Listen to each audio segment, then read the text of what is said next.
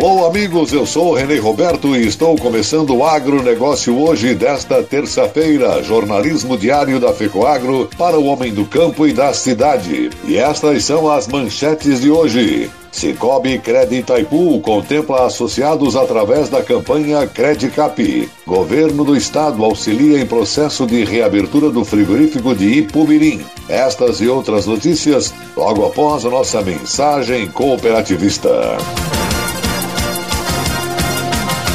Chegou ao mercado fertilizante com algem 100% de origem biológica vegetal. Produzido com algas marinhas, contém mais de 70 nutrientes minerais e orgânicos de alto aproveitamento. Algem potencializa a germinação da planta, dando um poder de arranque muito maior. Algem melhora as condições físicas, químicas e biológicas do solo. Aumente a produtividade da sua lavoura de grãos, pastagem e hortifruti utilizando nobre cooper pasto com algem. Algem é a nova tecnologia em adubo. O conceito novo e com um toque mais sustentável. Exclusividade da FECOAGRO. Peça já na sua cooperativa.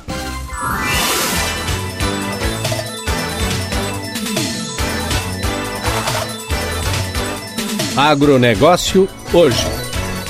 Edição desta terça-feira, 2 de junho de 2020, e essas são as notícias. A Justiça desinterditou a planta frigorífica da JBS na cidade de Pumirim, no meio-oeste catarinense, em um despacho de sábado último. A decisão contou com o envolvimento do governo do estado, que atuou ao lado dos produtores de carne, para evitar o abate sanitário de 650 mil aves, o que provocaria um grande problema ambiental para a região. O governador do estado, Carlos Moisés, comemorou a decisão judicial e lembrou a importância econômica do setor agroindustrial para Santa Catarina. Segundo ele, frigoríficos estão comprometidos em respeitar as normas sanitárias determinadas pela administração estadual. O secretário da Agricultura, Ricardo de Gouveia, explicou que a paralisação de uma planta frigorífica tem reflexos imensos na produção de suínos e aves em Santa Catarina. A Secretaria de Estado da Agricultura e a SIDASC, Companhia Integrada de Desenvolvimento Agrícola, haviam oficializado a preocupação com a manutenção da interdição e o possível abate sanitário de 650 mil aves represadas no campo. Principais temas levantados pelos órgãos do governo do estado foram de riscos de disseminação do coronavírus no meio rural devido ao deslocamento de técnicos para realizar o abate e as ameaças para o meio ambiente, saúde pública, sanidade e bem-estar animal. Para o gerente do Sindicarnes, Jorge de Lima, o retorno da produção em Ipumirim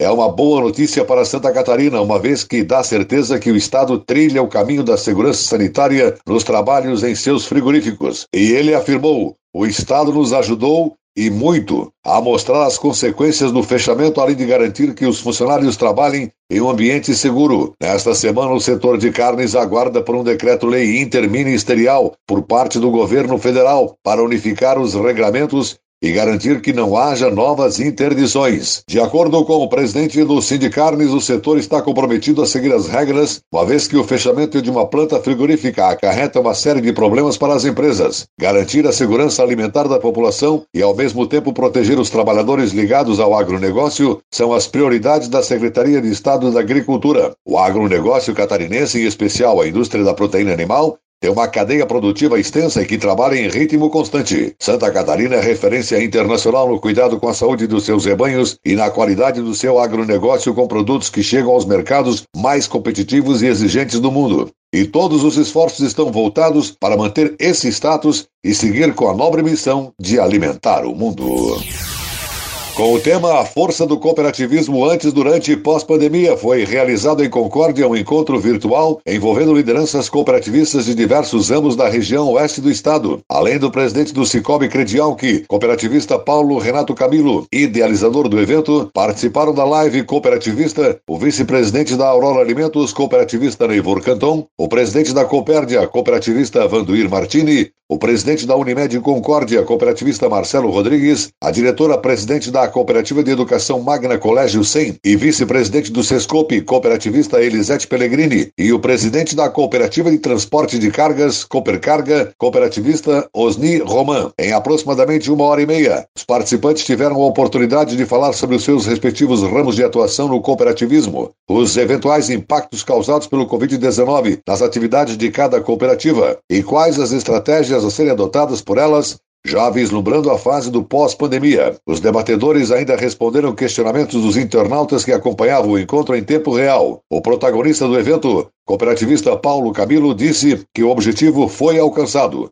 A proposta era levar ao público informações e dados que demonstrassem a solidez do segmento, que apesar de momentos críticos como o que estamos vivendo, tem se mostrado um modelo de negócio resiliente e de extrema relevância para o desenvolvimento das regiões onde está inserido, avaliou Camilo. Ele ressaltou ainda a importância de divulgar as ações de cada cooperativa, afirmando que o momento foi oportuno para revelar ao público externo, especialmente aos cooperados, como cada instituição tem se posicionado nesse momento em que este problema sanitário vem afetando a sociedade e quais as estratégias podem ser utilizadas para mitigar os seus efeitos. O encontro promovido pelo Cicobi Credial, que apesar de se dar em um ambiente virtual atendendo às normas de distanciamento social, aproximou as cooperativas no sentido de fortalecer ainda mais as parcerias já existentes, o ato de compartilhar informação e tornar público o que cada instituição está fazendo é uma das formas de colocar em prática dois princípios cooperativistas, o da intercooperação e o interesse pela comunidade. O encontro foi uma demonstração de intercooperação da região do Alto Vale do Rio Uruguai Catarinense.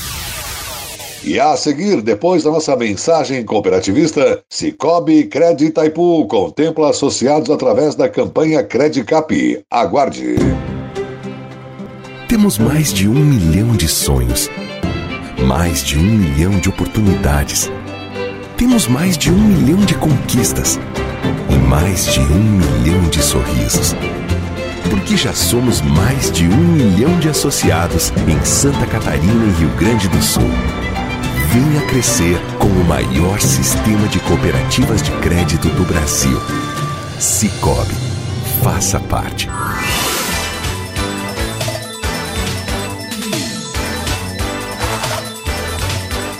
Agronegócio hoje. Ok, voltamos pelas emissoras que integram a rede catarinense de comunicação cooperativista. E agora atenção para a última notícia. A Cooperativa de Crédito Cicobi Crédito Itaipu de Pinhalzinho divulgou oficialmente os nomes dos contemplados da campanha Credicap. Números foram sorteados pela Federação Nacional de Capitalização FENACAP. A campanha Credicap é anual e incentiva o associado a integralizar valores em sua cota capital, fortalecendo a cooperativa e concorrendo a diversos prêmios. No ano passado, a cada 50 reais integralizados em sua cota capital, o associado recebia uma cartela com quatro números da sorte. Com esses números, concorria a 10 motos, uma Saveiro Robust, um Onix LT automático e uma caminhonete Fiat Toro automática. A meta estipulada pela cooperativa estava em torno de 140.500 cartelas, porém, devido à atual situação da pandemia, o que certamente impactou os últimos meses de vendas, atingimos 120 mil cartelas, totalizando 480 mil números da sorte, explicou a cooperativa. O presidente do Conselho de Administração da cooperativa, Marcos Antônio Zordan, disse que desta vez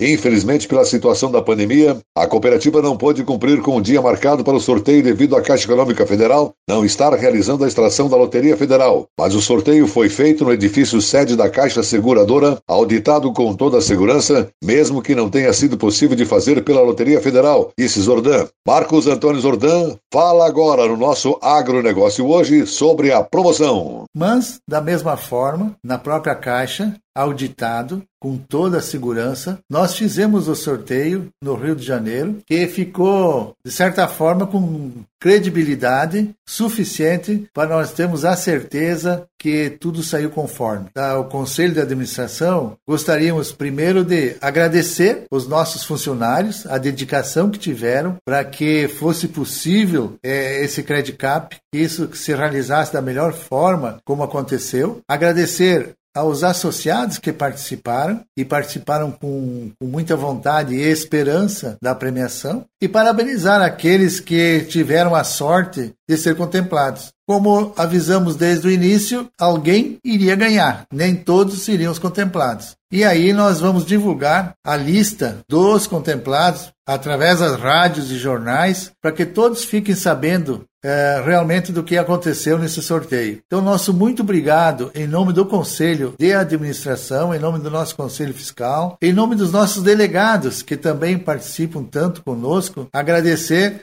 da participação, da confiança que esses associados tiveram com o Cicobi e dizer que esse ano uh, nós não realizaremos o Credit Cap devido à situação que se criou, mas certamente para o ano que vem devemos estudar uma forma de fazer um novo sorteio para que o associado, sem custo, através da sua capitalização, ele consiga ter a oportunidade de ganhar um belo prêmio, como aconteceu com esses nesse ano de 2020. Este foi Marcos Antônio Zordan, presidente do Conselho de Administração da Cooper Itaipu. O agronegócio hoje volta amanhã. Muito obrigado pela sua audiência, um forte e cooperado abraço a todos e até lá!